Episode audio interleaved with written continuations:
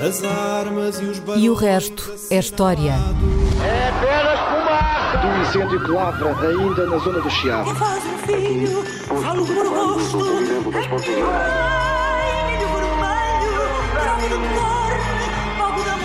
Quer transformar este país numa ditadura. Não, não. Com João Miguel Tavares e Rui Ramos. Olá, sejam bem-vindos ao episódio 184 de E o Resto é História com Rui Ramos e João Miguel Tavares. Hoje não vamos cantar o hino, não se assustem, mas vamos falar sobre ele. O músico Dino Santiago, excelente música, aliás, sou grande admirador, ele atuou nas comemorações dos 50 anos do Expresso e no final sugeriu que a letra do hino nacional fosse alterada. Disse ele.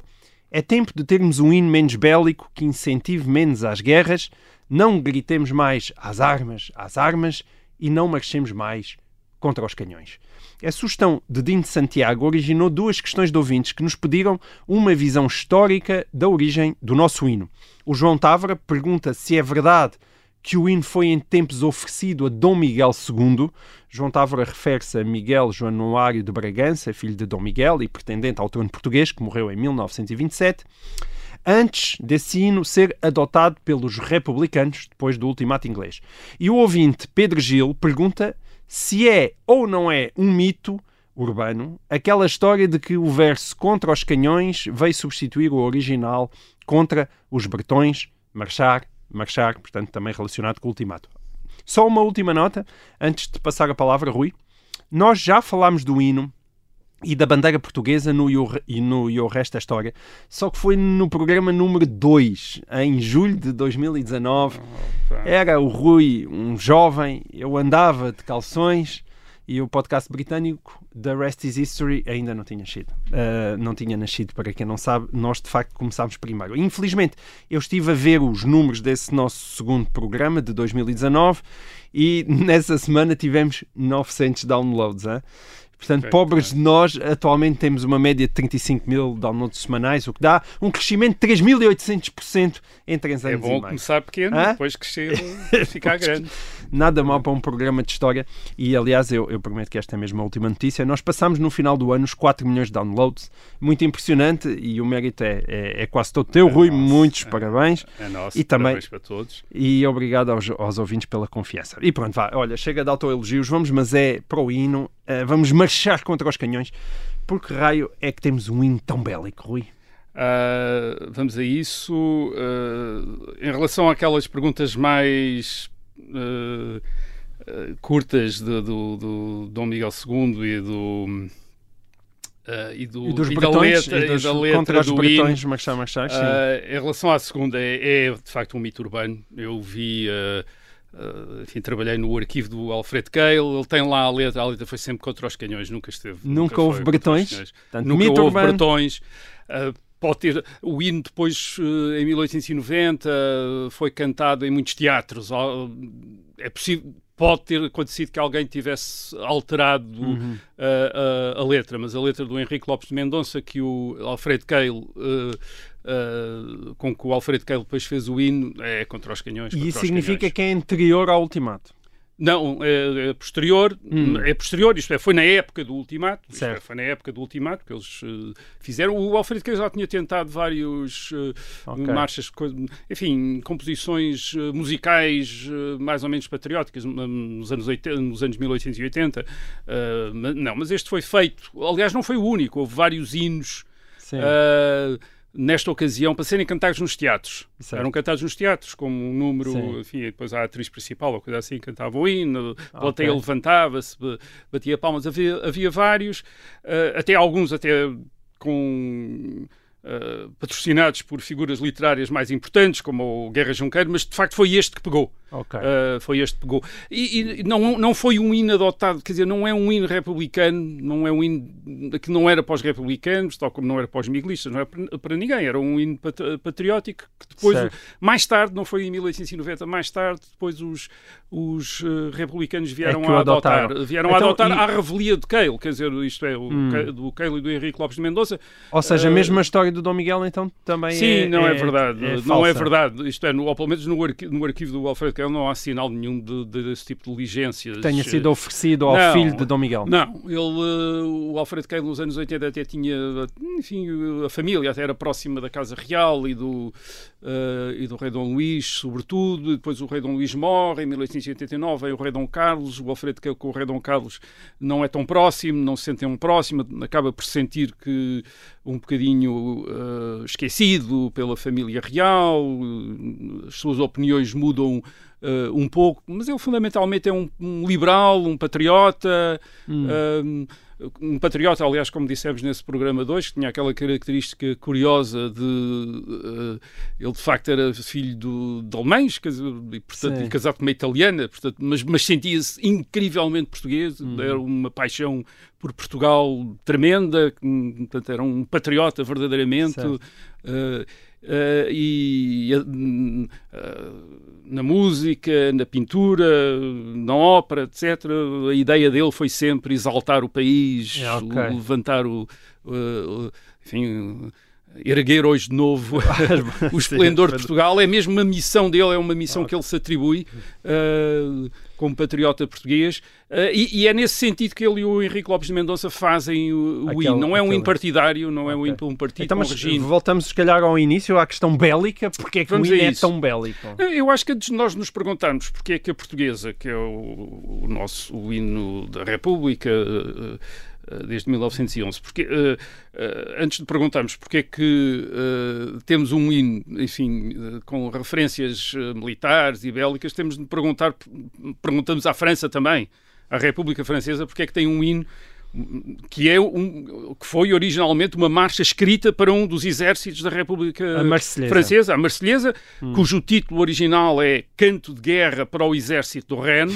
E a letra faz-lhe justiça. Exato, foi composta Eh. por Roger de Lille uh, quando da guerra entre a França e a Áustria, em 1792, Hum. e portanto é um hino militar, um hino para o exército, foi cantado pelos voluntários, ou começou a ser uh, associado aos voluntários uh, uh, marselheses do sul de França que chegaram a Paris e começaram a Sim. cantar e portanto ficou conhecido Certo. Marselhesa, mas originalmente é este, o canto de guerra para o exército do Reno, e a, a letra é muito mais como, Sim, uh, sanguinária do que a, do que o, uh, do do que a que o da portuguesa. O refrão fala no estandarte sangrento e depois tem lá filhos degolados lá pelo Sim, meio. é, um, é mesmo um canto de guerra. É e esse é o violento. hino nacional da República, é o hino da, Certo. Da República Francesa. Podíamos falar também do hino dos Estados Unidos da América, que também é um hino militar, também Sim. comemora um acontecimento militar. Exato. Enfim, podíamos Também fazer há tiros de canhões no hino americano. Exatamente, e bombas E bomba, que é. rebentam, etc. Bem, podia fazer agora uma lista de hinos nacionais com origens militares e com referências bélicas, mas acho que o mais importante é compreender isto, é compreender que estes eh, Estados-nações, es- e sobretudo os atuais Estados-nações, os que existem hoje, formaram-se nos séculos XIX e XX a partir de conflitos internacionais, quase todos. Uh, por exemplo, a Guerra de Libertação contra as potências imperiais, foi um caso, no- nos Estados da América Latina, no século XIX. Uh, a maior parte dos Estados da África, no século XX, também é o caso. E, e foram guerras, geralmente, estas guerras de- chamadas de libertação, ou a Grécia em 1821, t- nos anos 20 do século XIX, uh, foram guerras que se arrastaram e guerras que acabaram por envolver quase toda a população no esforço militar. E, portanto, os símbolos e os monumentos uh, que identificam e que comemoram a nacionalidade assinalam, eh, quer dizer, era- era inevitável eh, a afirmação dessa nacionalidade através do confronto e do esforço militar. As origens da maior parte do- dos Estados foram essas, não, foi, eh, não foram reuniões pacíficas Sim, em que toda a gente tiver jantar, à mesa não é? de jantar em que toda a gente diz ah, vamos fundar um país. Ah, e vamos fundar um país com o território que era vosso. Ah, ótimo, então vamos brindar a isso. Não, não era assim, foi uma coisa violenta e, e é, é, é Também não se faziam referendos, não, é? não, se fazia, não Claro, se faziam plebiscitos. Uh, uh, e é isso, bem, e bem, mesmo na época em que se fazia plebiscitos, primeiro havia um confronto militar e depois fazia-se exato. plebiscito. Claro. Uh, portanto, era isso que era comemorado, era isso que era comemorado como a origem da nação. Mas ainda há mais, ainda há mais, ainda há mais a este respeito. Estes Estados nacionais assentam na cidadania. E a cidadania está ligada ao civismo, ao patriotismo. Uh, isto é, na qual é que é a ideia? A ideia é que o cidadão não é simplesmente um egoísta que é cidadão por causa do de- por, por uma questão de cálculo, isto é, por cálculo do- dos seus interesses, isto é, interessa-lhe a segurança que o Estado lhe dá, ou, ou, ou, ou por medo, isto é, tem medo da polícia e, portanto, Mais vale- encaixa, mais é respeita, é. respeita a lei. E, e- e não, a ideia é que o cidadão é cidadão porque tem uh, uma paixão pelo que é comum, isto é, pela comunidade, Uhum. pela nação, por aquilo que se chama pátria, por- pela independência, pela liberdade que supostamente caracterizam essa, essa nação e, e que, portanto, por causa dessa paixão que define o cidadão, eh, ele está disposto a sacrificar-se por essas, pelo, pela independência da nação, pela liberdade eh, da comunidade nacional. Essa é a ideia, quer dizer, essa ideia de que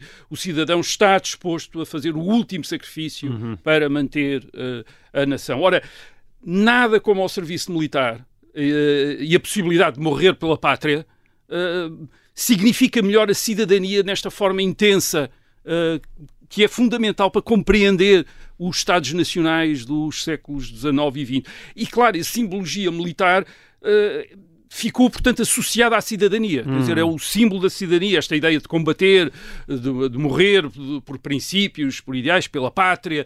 É, é- é algo que dá à cidadania essa, essa dimensão intensa e não de apenas de um cálculo eh, eh, egoísta de alguém que está interessado. Deixa-me cá ver qual é o país que me interessa ser. Sim, que dá sim, mais certo. para eu ter o, o, o cartão de cidadão ou de, eh, da- da, hum, o cartão de cidadão ou o passaporte. E depois ainda há uma, uma terceira coisa, eh, que é eh, a questão da guerra. Eh, Aliás, já falámos aqui disso. A guerra na Europa tinha sido tradicionalmente, eh, enfim, antes do século XIX, a atividade exclusiva de uma classe de guerreiros, os únicos que têm direito a andar armados, a nobreza, os fidalgos, são esses que fazem a guerra. Uh, e, e- a guerra é aquilo que os, a atividade militar é aquilo que os distingue do resto da população e que lhes dá o direito de ser aristocracia, isto é, de estarem acima dessa população. Ora bem, a partir do momento em que nós temos estes Estados nacionais, que são Estados democráticos, são Estados representativos, uh, o serviço militar universal e obrigatório to- tornou-se, ao lado do sufrágio universal, uma das características da democracia no século XIX.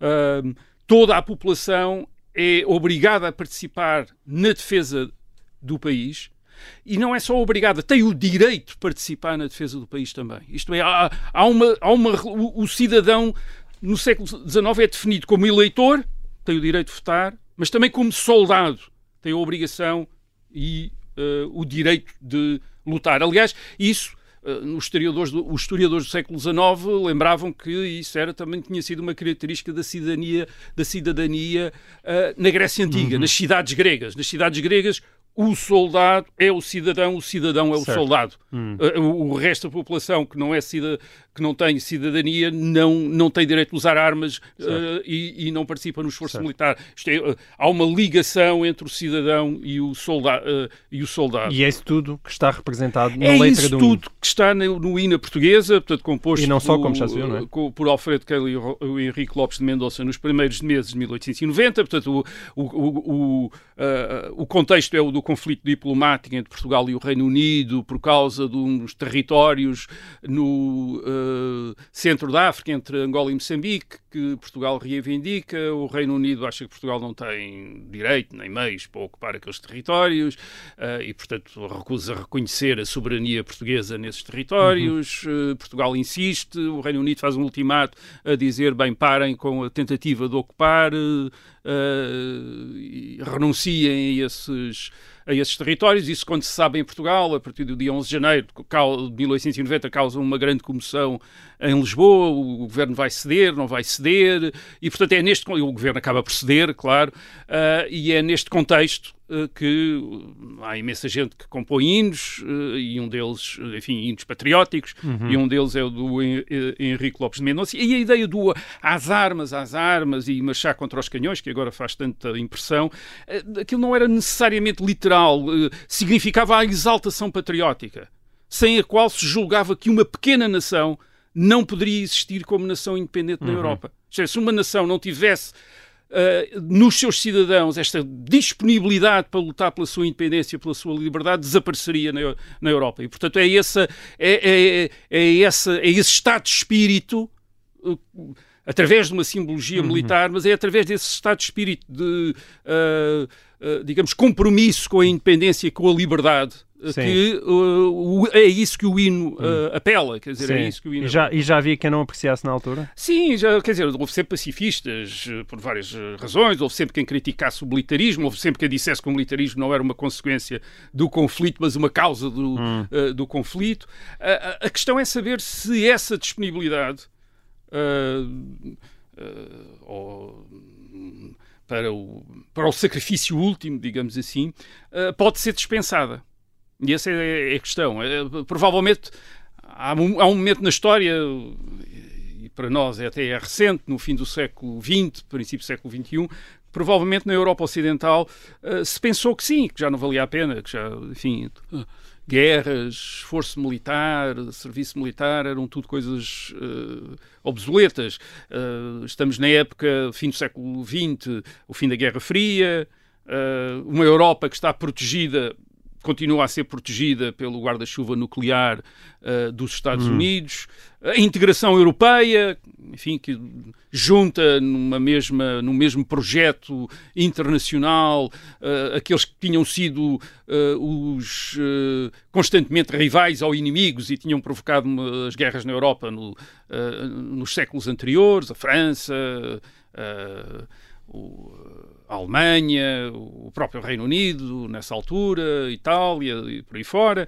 Eh, Portanto, a ideia era que, enfim, já não há inimigos externos, também não há inimigos, não há conflitos internos na Europa, portanto, provavelmente a guerra é uma coisa do passado. É, é aquela época do fim da história, dizer, a ideia de que os grandes conflitos que tinham sido eh, inspirados por questões ideológicas tinham chegado ao fim com a vitória do capitalismo, da democracia, do Sim. liberalismo e, portanto, já não havia E a conflitos. paz eh, seria a paz perpétua, não É é? paz perpétua e, portanto, a maior parte do, e isso aconteceu de facto, quer dizer, quando nós olhamos para os orçamentos, a maior parte dos Estados da Europa Ocidental reduziram os seus orçamen- orçamentos de defesa.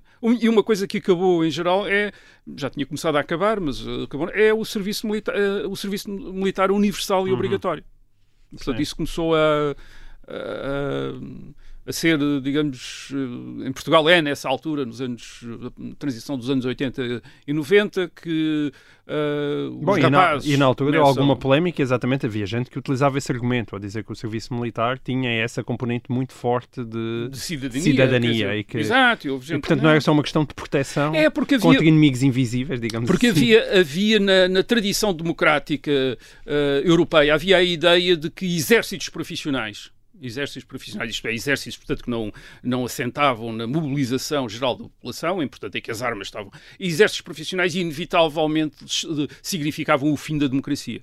Porque Certo. essa classe militar acabaria por impor. Portanto, a única maneira... Essa de, polémica eh, hoje em dia está, está- também está de volta na Rússia com a questão do grupo exemplo, Wagner, por exatamente. exemplo, não é? Até que ponto é que os mercenários podem É, equivaler é, é essa, esses, normais? esses corpos. por- Porquê? Porque antes do século XIX, de facto, a guerra era feita por profissionais. Quer dizer, Certo. portanto, era, como eu disse aqui, aristocratas ou, ou mercenários, ou Uhum. aquilo que nós chamamos hoje eh, mercenários. Eh, e a verdade é que, mesmo na- no caso da Europa Ocidental, as ações militares voltaram a ser entregues a soldados profissionais. Certo. Hoje é o- são exércitos profissionais que voltámos a ter como antes, de, enfim, como no tempo da monarquia absoluta, ter Uhum. exércitos profissionais. E, portanto, talvez no princípio do século XXI tenha parecido que a cidadania era uma questão de ter um passaporte e acesso a serviços eh, públicos gratuitos, portanto, era, uma, era quase uma era, um, Sim. eh, era fazer parte de um clube, quer dizer, que lhe dá algumas eh, ser vantagens. sócio, não é? Uh, e a ideia de que a cidadania assentava na noção de uma comunidade de, de destino que teria de ser constantemente defendida, provavelmente pareceu irrelevante, isto é, já não, já não interessava.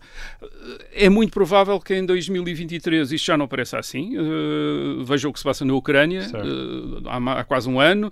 Uh, nós aqui estamos chocados porque o hino manda simbólico, o nosso hino nos manda simbolicamente marchar contra os canhões, mas os ucranianos estão literalmente a marchar contra os canhões russos para defender a sua nação e a sua eh, liberdade e provavelmente é um erro imaginar que a história chegou ao fim e que os hinos precisam de ser reescritos. Provavelmente o que nós precisamos, o que precisamos é de rever um pouco aquilo que imaginamos que é a história. Isso é que talvez a gente precise de rever mais do que rever a letra do hino. Muito bem. Há 50 anos, a 20 de janeiro de 1973, foi assassinado na Guiné-Conakry Amilcar, Amilcar Cabral, líder do PAIGC, o Partido Africano para a Independência da Guiné e Cabo Verde. Amilcar Cabral tinha 48 anos eh, e era talvez a, face mais emblemática da luta contra o colonialismo português. Rui, a pergunta é muito simples: é quem foi Amílcar Cabral e qual a sua importância? E também porque é que foi assassinado e como é que foi assassinado em 1973, faz agora 50 anos. Uh, olha, Amílcar Cabral, só para, digamos, uh, enganchar esta, esta questão na questão do hino, remete-nos para o caso daquilo que ele chamava uma nação, e estou a citar, uma nação africana forjada na luta, isto é, um país independente fundado a marchar contra os canhões, uh, como agora faz tanta, enfim, causa tantos arrepios ao, aos nossos, uh, aos portugueses de hoje. Uh, o Amílcar Cabral, o Amílcar Cabral um, é um agrónomo português, filho de uma família de Cabo Verde, nascido na então Guiné Portuguesa, hoje Guiné-Bissau. ele estudou no Portugal Europeu e aqui viveu nos anos 1940 e 1950 e esta altura em que Amílcar Cabral está em Portugal é, é, é, é o momento em que as potências europeias Uh, começam a reconhecer a autonomia e até a independência dos territórios que administravam em África desde uhum. o século XIX. Uh, e, e, isso criou expectativas também entre as populações das chamadas uh, colónias e depois províncias ultramarinas portuguesas, isto é, que eles tam que também iriam aceder à independência como os outros uhum. territórios administrados por potências europeias e na, na, vizinha, na sua vizinhança, uh, e o Amílcar Cabral é alguém que decide envolver-se uh, nessa nesse esforço, uma organização que mais tarde viria a ser o PAI, o PAI IGC, como uhum. se dizia, o, que levasse à autonomia ou à independência, no caso que lhe interessava mais diretamente, do arquipélago de Cabo Verde e da Guiné num Estado único. Mas porquê, porquê essa ligação entre Guiné e Cabo uh, Verde num único Estado? Ora bem, uh, Cabo Verde e a Guiné tinham uh, não apenas uma, uma relativa proximidade geográfica, digamos uhum. assim, mas tinham também uma, algumas características interessantes e que permitem explicar essa ideia da, da ligação. no conjunto dos territórios do chamado ultramar portugueses, português, é, eram caracterizados por quase não ter colonos europeus. Ao contrário de Angola e de Moçambique, onde havia uma, grandes populações uh, de uh, portugueses nascidos na Europa e que tinham, uh, portanto, que eram recentes. Em, em, Cabo Verde e Guiné não era o caso. Portanto, não hum. eram. aliás, e, e, isso explica um bocadinho a ligação. Porquê? porque a maior parte do pessoal administrativo português na Guiné era cabo-verdiano isto é, vinha de Cabo Verde. Okay. Uh, portanto, Cabo Verde. Uh, e Cabo Verde era uma colónia um bocadinho, também um bocadinho especial, porque tinha uma população que era há muito tempo europeizada, Uh, portanto, ao contrário da das outras colónias portuguesas em África, que eram basicamente colónias do século XIX, Cabo Verde era uma colónia de, de povoamento desde o século XVI. E era deserta, não é? Antes, tinha sido, antes do... Tinha Estava sido, deserta antes Sim, tinha sido, sido povoada por, uh, por uh, escravos importados do continente africano, por hum. muitos portugueses que lá tinham ido, e a população que lá estava era uma população que se caracterizava por uma, uma grande mestiçagem cultural certo. e até mesmo étnica. Mas isso uma... não tem nada a ver com a Guiné. Porque não, a Guiné é muito uh, diferente. Agora, a Guiné era um. A Guiné aparece aqui como um bocadinho como uma colónia de Cabo Verde, verdadeiramente. Quem coloniza a Guiné é, são os cabo-verdianos, quer dizer, é, é, okay. é, é, de Cabo Verde. E, portanto, nesse aspecto, Amílcar Cabral faz lembrar um bocadinho um daqueles crioulos da América espanhola que decidiram formar, fundar repúblicas independentes no princípio do século 19. Isto é, portanto, aqui, aqui há um. Enfim, não quero exagerar esta nota, atenção, mas há aqui uma, uma certa analogia com essa, com essa situação. Isto é, o que temos aqui, portanto, é. Uh, Amilcar Cabral e, e, os outros cabo-verdianos que estão à frente do PAIGC, verdadeiramente, isto é, como dire da direção política do, do PAIGC, são um bocadinho estes crioulos. Isto é, é uma população muito aportuguesada, uhum. uh, muito incluída na, na cultura uh, europeia, uh, e, e, que aspira à independência, hum. é, aspira a fundar uma nova nação, a sua nova nação, e que pensa fundar essa nova nação também com a Guiné, isto é, com o, território que ficava em frente da, uh, Do no, arquipélago de continen- Cabo no- no continente. Uhum. Hum, portanto, é, essa é esse o seu projeto. O governo português, obviamente, não, não lhe facilita a vida. Não concorda, o governo sim. português entende que todos os territórios sob a administração portuguesa são parte da, da pátria portuguesa e, portanto, não podem ser eh, alienados. Uhum. Quer dizer, aliás, a Constituição impediria isso. E então o Amílcar Cabral decide optar por aquilo que se chamava, entre parênteses, a luta armada. Isto é, formar um partido armado para ações de violência contra a administração e contra as forças de segurança do Estado português na Guiné. Em, Cabo Verde nunca chegou a haver eh, eh, qualquer atividade militar, qualquer atividade de violência. É na Guiné que essa guerra se vai desenvolver. E começa a, a guerra em janeiro de 1963, portanto há 60 anos. Ahm, e reparem, a, a guerra já tinha, este, este tipo de guerra, guerra pela independência, já tinha começado em Angola em 1961, portanto, é dois anos depois, começa eh, na Guiné. Por vezes diz-se que a opção da luta armada foi algo a que Amílcar Cabral teria sido obrigado pela intransigência portuguesa.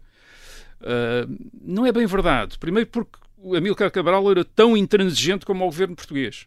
Uh, quer dizer, ele não queria apenas que o governo português reconhecesse a independência da Guiné e de Cabo Verde. Ele queria que a independência significasse a transferência do poder para o seu partido. Isto é, que o governo português lhe entregasse o poder a ele. Uh, portanto, enfim, e também era intransigente e também era intransigente a esse respeito.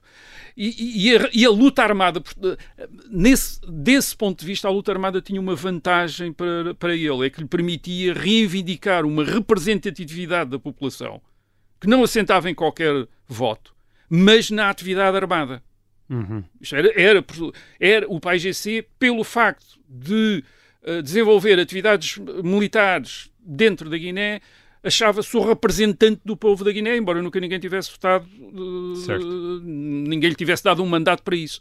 Mas, mas Sim, era mas assim que a coisa funcionava. e aconteceu em toda a África, não é? organiza- Sim, a Organização da Unidade Africana eh, reconheceu como representante da. E depois, até mesmo as Nações Unidas reconheceram como o representante legítimo do povo gui- guineense, sem nunca ter sido O que votado. estás a dizer é que naquela escolhido. altura é quase o primeiro que se chegasse à frente e levantasse armas, não é? Ficava Era. imediatamente. Aliás, aliás, a história. representante do povo. Exatamente. Aliás, a história desta época, quer de Angola, quer de Moçambique, quer da Fralima, aquilo é uma história muito viciada, porque eles todos fazem remontar a fundação dos seus partidos a datas falsas, que é para eh, serem os primeiros a ser fundados. Portanto, nós não, ninguém há, não temos nunca a certeza sobre qual foi a data em que o PAIGC, o MPLA, a Fralima foram fundadas, porque eles todos eh, puseram uns aninhos antes, quer dizer, para, para passar à frente de outros rivais. Ok. E tinham rivais, eh, mesmo na Guiné havia também outras organizações que, que queriam também ser representantes do povo da Guiné. Toda a gente queria ser.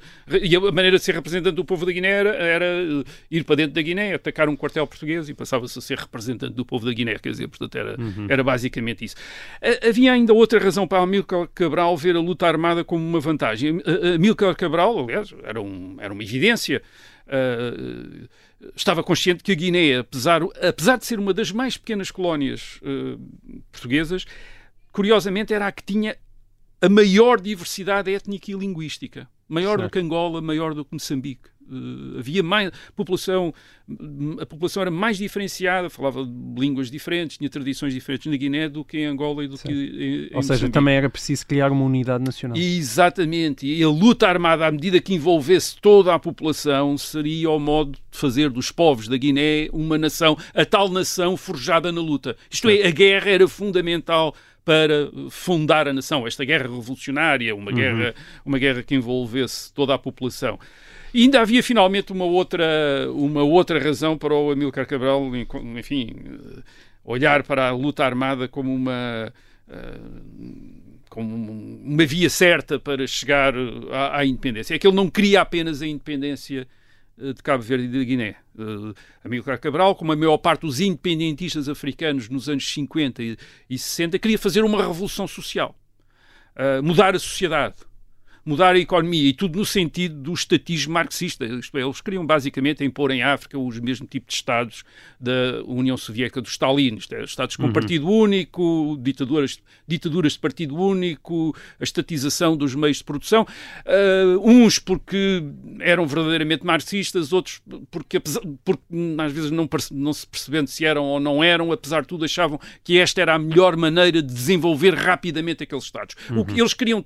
Eles não queriam eles não queriam simplesmente separar aqueles está, aquelas populações da tutela europeia. Eles queriam, de uma certa maneira, continuar a europeizar aquelas populações. Isto é, tornar aqueles Estados Estados como os Estados da Europa, uh, com o mesmo nível de desenvolvimento industrial, etc. E a ideia que tem, nos anos 50 e 60, é que é através da, do, eh, das receitas marxistas de estatização da economia, de uh, controle da, da, vida pública através de um partido, através da ditadura de um partido, que isso são o, o melhor meio de desenvolvimento. Uhum. É o grande meio de desenvolvimento é esse. Aliás, a maior parte deles, como é o caso da Amílcar Cabral, tinha estudado nas universidades europeias do pós-guerra, do pós-segunda guerra mundial, e essas universidades europeias já estavam muito eh, digamos, marcadas por um certo socialismo esquerdista, e é isso que eles absorvem. O Amílcar Cabral tem ligações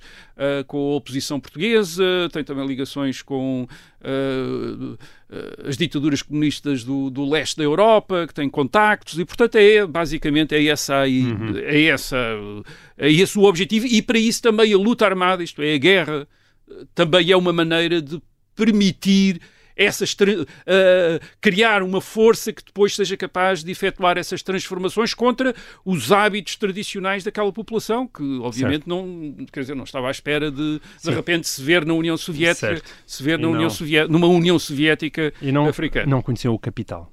Exatamente. Eh, e depois, além disso, também, finalmente, há uma outra razão também para, enfim, para, este, para esta opção uh, marxista. Uh, apesar de as independências africanas terem simpatias no Ocidente, e até há países que são mesmo muito simpáticos, os Estados Unidos até, inicialmente, uh, os, os, escandinavos, a Suécia, por exemplo, que é uma grande apoiante do, uhum. do PAIGC, uh, a verdade é que a maior parte do apoio destes partidos independentistas armados, como o da Amílcar Cabral, como o do PAIGC, veio das ditaduras comunistas da Rússia e da China. Sim. Uh, Incluindo, uh, sobretudo, a nível militar também. A nível? É? militar, e sobretudo a nível militar. Uh, porquê? Porque desde os anos 50 a União Soviética vê no fim dos impérios coloniais europeus uma forma de enfraquecer, ou imaginam eles enfraquecer a Europa Ocidental, privando-os dos recursos das suas antigas colónias e, portanto, aposta, aposta nessa, nessa separação entre a África uhum. e a Ásia e, e a Europa. Esta luta armada, bem, eu estava a dizer isto, é as vantagens da luta armada, mas temos de dizer que isto não era nada fácil. Dizer, atenção, dizer, não era uma opção, não era uma, não era uma opção fácil. Primeiro, uh, porque uh, Portugal era uma ditadura, uma ditadura salazarista, e portanto o governo estava defendido, digamos, pela ditadura, pela censura, pela polícia política, das discussões e contestações das políticas uh, oficiais que, por exemplo, tinham abalado o governo francês no caso da Argélia. Já no caso da Argélia havia uma guerra entre 1954 e 1962. A Argélia é uma grande colónia francesa. Há também um movimento independentista na Argélia, faz uma guerra na Argélia. E, e, além de fazer uma guerra na Argélia, esse movimento pode contar com a discussão que essa guerra está a provocar em França. Uh, portanto, nos jornais franceses, no, no Parlamento francês, uh, nas ruas francesas, com manifestações contra a guerra, como acontece nos Estados Unidos nos anos 60 contra a guerra do Vietnã. Portanto, isto é, quem está, uh, os, quem está a combater as tropas francesas na Argélia pode contar que há imensos franceses que estão a contestar a, e que vão influenciar a política do, uh, do governo. País, Bem, em Portugal, no caso português não, não, não, não havia nada disso. Um, segundo também, segunda dificuldade, Portugal tinha uh, mais recursos materiais e humanos do que aqueles que Amílcar Cabral podia mobilizar. O governo Sim. português tinha no mais. No caso da Guiné e Cabo Verde. Uh, Bom, Cabo Verde, em Cabo Verde nunca houve propriamente... Não, em Cabo, em Cabo Verde não, não há atividades militares. Não é? Em Cabo Verde não há atividades militares. Uh, a Guiné é do tamanho do Alentejo. Uhum. E, e, tinha 500 mil habitantes, em, portanto, meio milhão de habitantes em 1960. Uh, portanto, era um, é, é um território pequeno, com uma pequena população.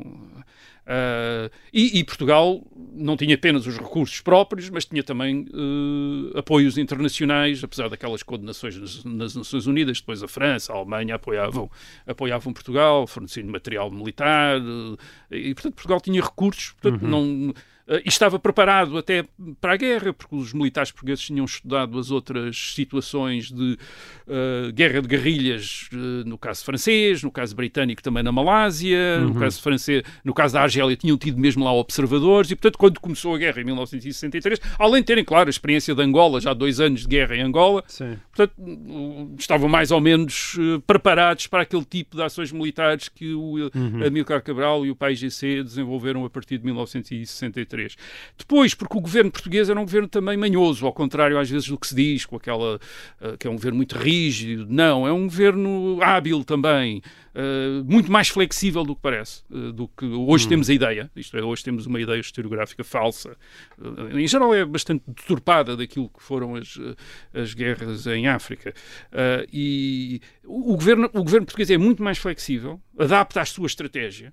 Eh, E, por exemplo, a partir de 1968, com o general Spínola, que ainda é nomeado governador-geral da Guiné e comandante em chefe das Forças Armadas da Guiné eh, por Salazar, eh, Spínola passa uma, uma estratégia bastante. uma, uma estratégia calculada para retirar, para, eh, digamos, eh, seduzir Isolar. a população, eh, seduzir a população para o A lado português, com a, a promoção da população da Guiné, com uma série de iniciativas eh, em termos de infraestruturas, de serviços públicos de educação e de, e de saúde, eh, a formação também de tropas locais. Há uma mobilização local do lado português Uhum. para combater o, o PAIGC e depois a tentativa de negociar com comandantes do PAIGC, que a determinado momento até chega ao próprio Amílcar Cabral. Isto é, a tentativa de negociar com a, Amílcar Cabral. Isso O- o ainda nos faz- anos 60? Ainda no- nos anos Ou 60, na para a transição? transição para os anos 70. Sim. Uh, portanto, uma mistura de, uh, digamos, de uh, esforços militares, como por exemplo o ataque a Conakry em 1970, a Operação Mar Verde, que já aqui falámos, e depois aproximações. Portanto, é uma guerra complexa em que se joga em vários tabuleiros. Isto é, o governo português joga em vários tabuleiros. Uh, De uma maneira hábil, quer dizer, parece que está a querer uh, enfim, ter os independentistas do seu lado, mas por outro lado ataca-os por outro lado, quer dizer, enfim, eles também fazem a mesma coisa do outro lado. Um, e depois, mais, ainda a luta armada, quarto, quarta razão pela qual não era uma coisa fácil. Um, para fazer a luta, para fazer a guerra era preciso apoios, e esses apoios por vezes não puxavam todos na mesma direção. Uh, por exemplo, era o caso das ditaduras comunistas, russa e chinesa, e cubana também, que têm interesses diferentes na década de 1960. Portanto, não era nada fácil estar de bo- nas boas graças de um, às vezes significava cair em desgraça junto ao outro. A China e a União Soviética já, nesta altura já não se Já estavam separados, portanto, odiavam-se, mesmo Cuba também, enfim, tinha alguma autonomia, portanto, não era nada fácil combinar aquilo tudo. E depois eram também o caso dos Estados africanos independentes, de cujo apoio Amílcar Cabral também precisava.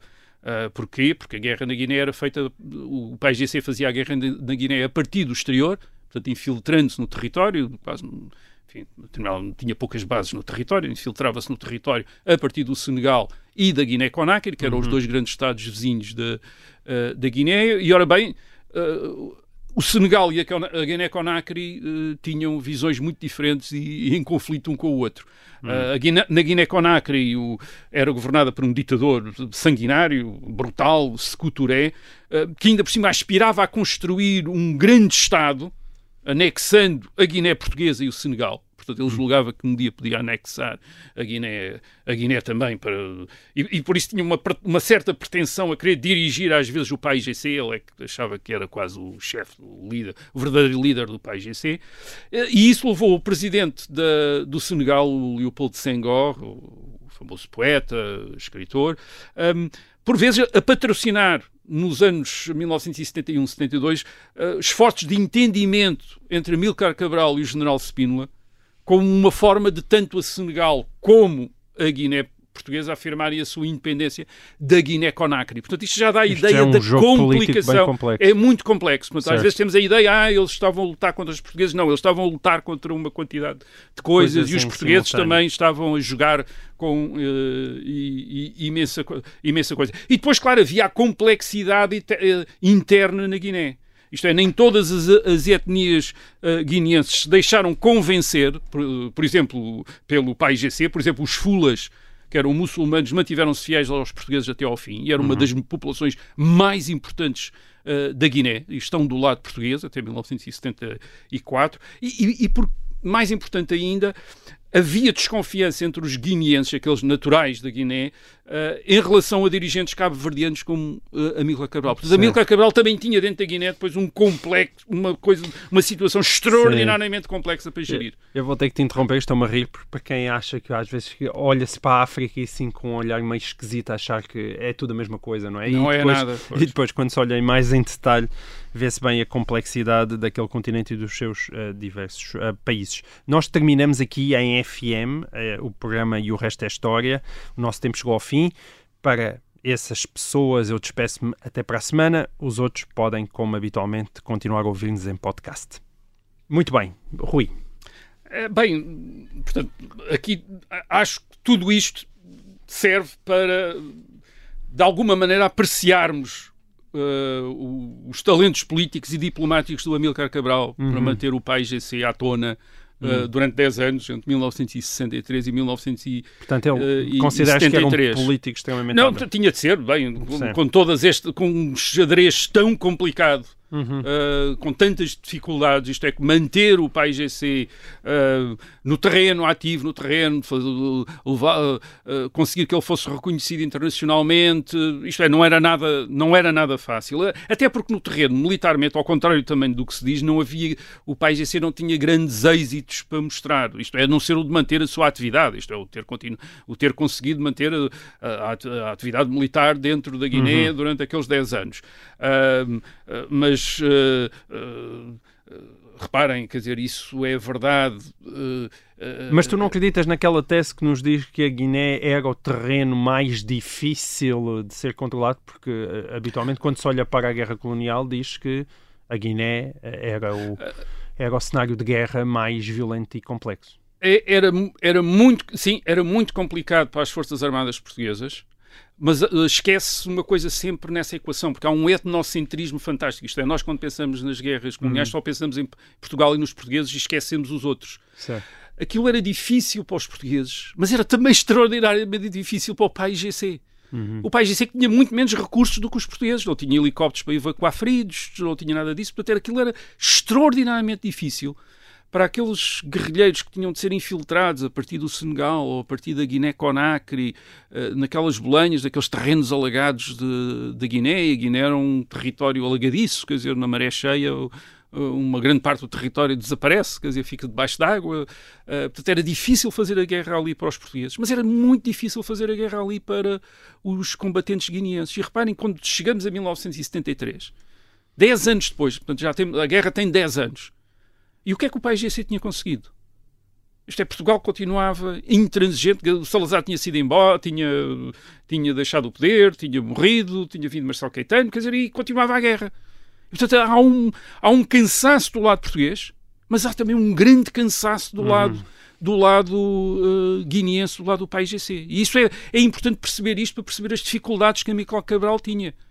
Quer dizer, claro, há aquelas reivindicações fantasiosas de que o país GC dominava completamente a Guiné, uh, nada disso era, quer dizer, nada disso é demonstrável, no sentido em que o que é que é controlar, quer dizer, é circular, quer dizer, mas isso também as tropas portuguesas circulavam e o país, o circulava, quer dizer, circulavam os dois, quer dizer, não havia controle de nenhuma parte, quer dizer, portanto aquilo eram territórios que eram, era um território, porque era muito fácil, basicamente Uh, em, uh, em algumas horas era possível atravessar a Guiné toda de um lado ao outro, quer dizer, portanto era fácil introduzir-se da Guiné-Conakry e chegar ao Senegal, portanto era muito difícil defender aquelas, aquelas fronteiras. Uhum. Uh, as tropas portuguesas estavam ali a tentar impedir as infiltrações do PAIGC, mas isso era quase, era impossível. quase impossível, quer dizer, era basicamente impossível.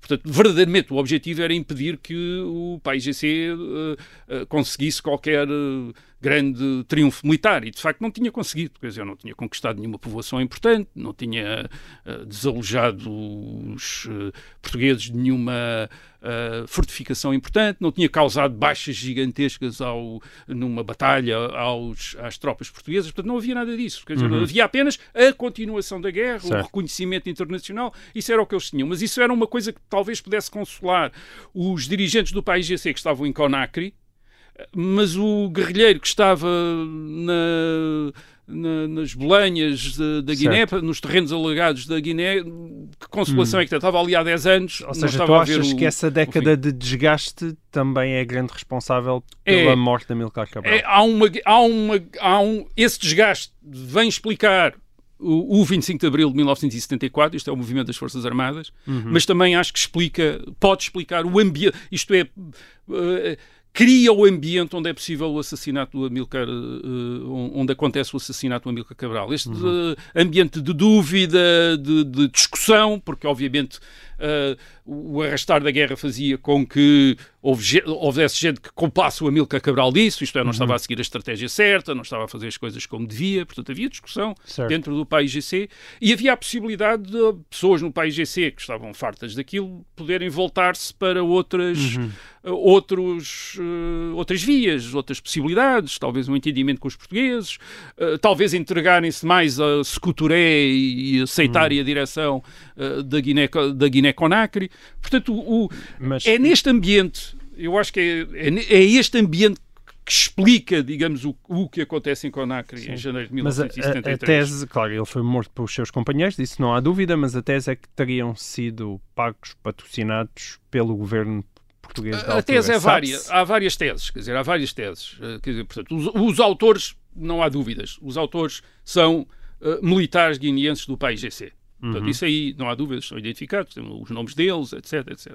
Agora, quais são as motivações desses militares? E, e aí entram teorias da conspiração, isto é, ninguém consegue admitir que eles pudessem estar simplesmente desiludidos com a liderança do Amílcar Cabral e quisessem outro tipo de, outro tipo de, eh, de orientação para, eh, para a autonomia, para, para se conseguir a autonomia e a independência da Guiné. Portanto, to- toda a gente tem de imaginar que eles estavam a solto, estavam pagos, que estavam não sei o quê, quer dizer, uma coisa dessas. Ah, uma das teses é que estariam seduzidos pelas autoridades portuguesas, estariam em contactos com as autoridades portuguesas.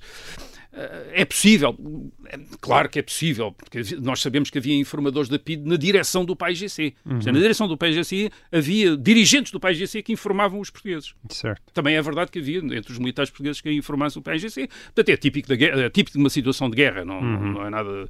ah, ah, ah, Agora, também é verdade que o próprio Cabral, ele próprio, tinha contactos com os portugueses. Aliás, contactos que, depois do Amílcar Cabral, continuaram em 1974, quando se dá o 25 de Abril. O que é que está a acontecer em Londres? O governo português e os dirigentes do PAIGC estão em negociações antes do 25 de Abril. Isto é, Marcelo Caetano tinha enviado diplomatas para negociar com os dirigentes do PAIGC. Isto é daquelas coisas que não, não constava de- e não consta da história oficial, Certo. mas houve sempre estes contactos, quer dizer, houve sempre uns contactos e, portanto, ah, sim, talvez os assassinos de Amílcar Cabral tivessem contactos com os portugueses, mas Amílcar Cabral também tinha, quer dizer, toda a gente tinha. Certo. Toda a gente tinha contactos com toda a gente. Uh, portanto, é esse, era, era o típica situação, é uma típica situação de, uh, deste género de guerra. E depois há, há uma outra tese, há uma outra tese que diz que os assassinos de Cabral então teriam sido manipulados por Secuturé, que ressentia o destaque que Amílcar Cabral tinha, uh, ressentia a autonomia de Amílcar Cabral e aspirava a ser o líder da, da- da Grande Guiné e, portanto, estaria interessado na eliminação de uh, Amílcar uh, Cabral. É possível, é. O Secuturé era um, era um assassino, era um ditador sanguinário e, portanto, hum, podia ter essas aspirações e podia ter incent- incentivado, incitado eh, descontentes no país GC a epá, livrem-se do Amílcar Cabral, quer dizer, livrem-se do, eh, do Cabral, etc. Hum, no caso também dos portugueses, qual era o interesse que eles podiam ter na eliminação do Amílcar Cabral? Bem, é verdade, eles estavam eh, em contactos com, havia, tinha havido contactos com Amílcar Cabral, mas podia ter eh, o raciocínio de, bem, se nós eliminarmos o chefe, aquilo é capaz de se desfazer e depois podemos contactar Mais com, com os os vários comandantes locais de negociar com cada um deles. Portanto, também havia esse eh, raciocínio. Hum, e depois, claro, há uma outra tese que é também é, é aquela que, de alguma maneira valoriza as diferenças dentro do PAIGC. Uh, diferenças políticas, uh, diferenças étnicas, isto é, o, ressentimento que uh, guineenses, isto é, que as- aqueles combatentes do PAIGC que vinham das, das etnias nativas da Guiné tinham em relação aos dirigentes políticos do movimento que eram cabo-verdianos, como Uhum. Cabral. Portanto, havia um certo ressentimento, aquela ideia de, bem, nós, nós os guineenses estamos a combater e eles estão lá em Conakry a, a fazer diplomacia, quer dizer, não era exatamente totalmente verdade, mas podia servir para, para criar rancor e ressentimento em relação ao- aos dirigentes do país. E sabemos a força disso, Sim. porque isso foi algo que continuou depois de 1974. E mais é. tarde que Nino Vieira já era originário da Sim, própria Guiné. da não é? Guiné. O Nino Vieira era um dos comandantes Uhum. eh, de- de- do PAIGC, já de, que depois foi presidente da Guiné-Bissau e foi um dos comandantes. Mas repare, aquilo que acontece na, na Guiné.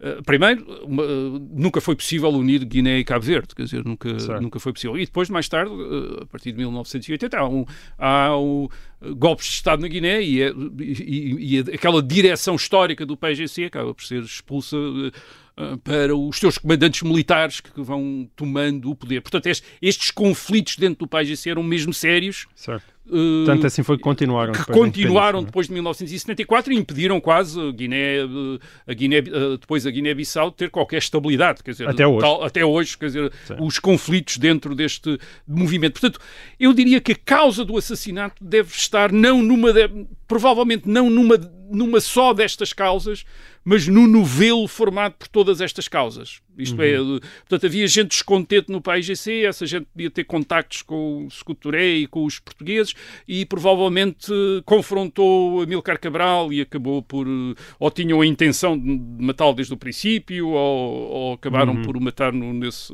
nesse confronto pessoal, eh, e portanto aconteceu. Eh, eh, e, e digamos que isso para Amilcar Cabral o que é que fez? Quer dizer, dissociou daquilo que veio a ser depois os Estados independentes e depois manteve-o naquela fase da luta. Portanto, ele não teve, como outros líderes independentistas africanos, de passar pela governação, às vezes pelos fracassos dessa governação, e portanto ficou como a, ficou Sim. a pairar, quer dizer, foi fácil torná-lo é? um mito, quer dizer, porque ele ficou, portanto, a- a- daquela fase heroica da, da luta, eh, e portanto é fácil, enfim, Sim, digamos erguê-lo erguê-lo a um estatuto. a um, a um estatuto acima dos conflitos, embora ele tivesse sido vítima já desses, desses conflitos que depois vieram a, a infernizar a, a história da Guiné-Bissau a partir de 1974. Ele é uma das primeiras vítimas, portanto, desses, ou uma Sim. das primeiras vítimas desses conflitos.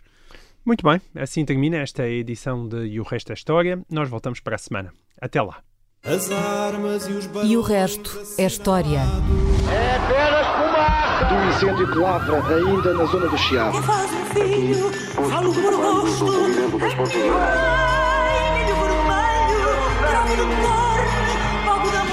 Quer transformar este país numa ditadura. Não, não. Com João Miguel Tavares e Rui Ramos.